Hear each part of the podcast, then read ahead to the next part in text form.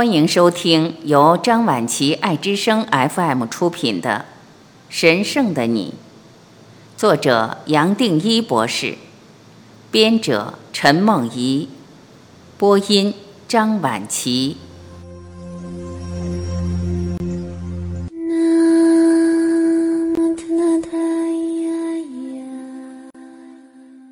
第一卷，神圣深入全部的生命。神圣的生命离不开全部的生命，全部的生命除了外在生命所看到的一切，还有一个更深看不到的内在的部分。这个内在的生命其实远远大于我们透过人生所可以体验的外在世界，它本身含着无色无形。或绝对的部分，可以这么说：外在世界是局限，而内在生命是无限。外在是种种条件的制约，内在没有条件。外在有生有死是无常，内在没有生死是永恒。外在透过动组合而成，内在最多是透过在去体会。全部的生命是外在再加上内在所组合而成的生命。我们也可以把内在生命称之为生命的背景或因地。透过这个背景因地，才可能衍生生命的外在或前景。假如把生命的前景当作人生的变化或内容，那么背景就是架构。有这个生命的架构，才可能有这个世界，有我们这个生命，也才有人间。活一个神圣的生命，也只是清醒的活在每一个瞬间，而可以透过每一个瞬间欣赏生命的一切。神圣的生命随时在等着我们，只要把局限的脑放下，我们竟然就落到他身边。因此，我们倒不需要去找神圣的生命，只要把念头放下，把对立挪开，它自然就在眼前。我们就轻轻松松地存在，在宁静。只要有宁静，外在与内心也就合一了。全部的生命本来就是神圣的，透过我们而把神圣的一切带到人间。也就好像全部的生命想透过我们的每一个人，知道他自己本来就有的神圣的一面。这种意识的转变，怎么挡都挡不住，最多我们只能配合他。什么是神圣？神圣的生命是人生最珍贵的礼物，从每一个角落都可以把神圣的生命找回来。神圣这个词一般是代表很珍惜、很美，不属于人间或世界所见的特质。它本身带着一种永恒的观念。人间所见的种种都是无常，早晚都会生死。本书所称的神圣，则不受人间法则所影响。它既是永恒，又是无限大，也就不受时空所带来的限制。不论古今，人类都希望透过这些理解，找到生命更深更大的价值，把生命真正的意义找回来。这本书不是要谈任何宗教，更不是要强调任何神圣的形式或形象。其实，真正的神圣可以跟宗教不相关，因为在生命的每一个角落都可以找到神圣，并不靠一套信念系统或学问来证明。年轻的时候，我对于神圣的几何特别感兴趣。大概二十年前，我就把神圣几何的知识，包括生命之花，介绍给华人圈子，重新整理这套科学，还做了种种的说明。光是这个主题，用整整一本书来谈，都还远远不够。然而，这些也不是我这本书想谈的。神圣的你想探讨的是生命更深的层面，透过神圣这个主题，把我们的全部找回来。这个题目更有意义，也是这个时代更迫切需要的关键。我希望透过这本书带给你一种安慰、一种解答、一种信心。这是任何其他的观念、学问不太可能触及的。这本书没有什么资讯可以给你。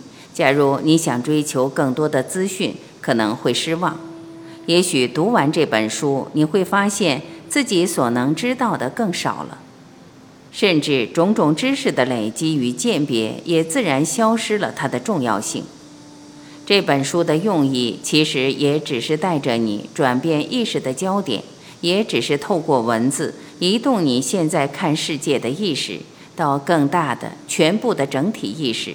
从局限有条件的意识彻底转向无限的一体意识，这个过程跟每一句话、每一个字的内容并不绝对相关，每一个字也只是生命的门户，倒没有什么资讯的价值，只是透过这些生命的门户，人可以得到生命最深层所带来的安慰、解答与信心。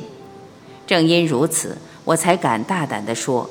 假如你让这本书的每一句话带着你走，甚至带着你进入全部的生命，你这一生会有彻底的转变，会彻底把自己找回来。而这个找回来跟任何形式、形象、物质、念头的变化都不相关。同时，我也保证，只要你投入，也就没有退路了。我敢讲这些话，是因为我知道。生命本身是神圣的，而你本身也只可能是神圣的，只是我们通常被世界、被人间带走，而错过了这个简单的道理，把我们的生命落入了局限的人间。活在神圣的你，也只是把你本来就有的美、喜乐、平安、自足找回来，要找回这些生命最根本的价值。其实他们从来没有离开过我们，比你想象的更简单，甚至比任何要做可做的事都更不费力。生命的议题本来就是这样子，也不可能离开这个最根本的道理。因此，我才充满了信心，转达出这本书，透过这本书，将这份生命最珍贵的礼物传递给你，彻底把生命找回来。一个人自然进入神圣的生命。传统的神圣，神圣这两个字也离不开任何宗教。每一个宗教都有它神圣的经典、信物、仪轨、音乐、传承。试着透过这些种种的形式、形象，甚至念想，接近本性，或说更靠近主，接触到上帝。从宗教的角度来说，这些神圣的东西或说法本身就是一个门户，让我们在人间找到生命更深的层面——上帝、佛性、本性、道、宇宙、一体意识或是整体。任何东西或想法，只要被指称为神圣，都可以流传下来，让人类可以透过它们找回最原初的记忆。时代的变迁不见得会留下痕迹，但是神圣的东西、神圣的话、神圣的仪式或神圣的遗迹，通常会集中人类集体的注意力，透过集体的筛选，保留给下一代，甚至下下一代。人类所谓神圣的任何东西，其实也离不开念头。只要我们在念头的层面认定为神圣的。自然会在行为上对它另眼看待，让念头所赋予的神圣特质自然包覆这个东西，造出一个神圣的气氛，而让我们想尽办法保存下去，建立一个神圣的传承，很自然的圣物就出现了。可以说，神圣的传承离不开人类的文明。神圣早期是宗教专属的，到后期。神圣这两个字也变得普及，而不仅限于宗教的范围。任何东西只要比较属于灵性或带来一种灵感，也会以神圣来形容。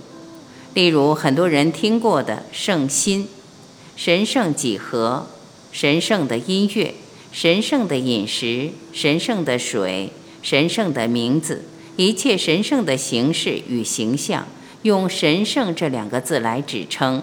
也只是想表达，透过这些神圣之物，我们可以找到更深层面的生命。这意味着这些种种的神圣之物，它不光是表面的存在，还有一个更深的意义所在。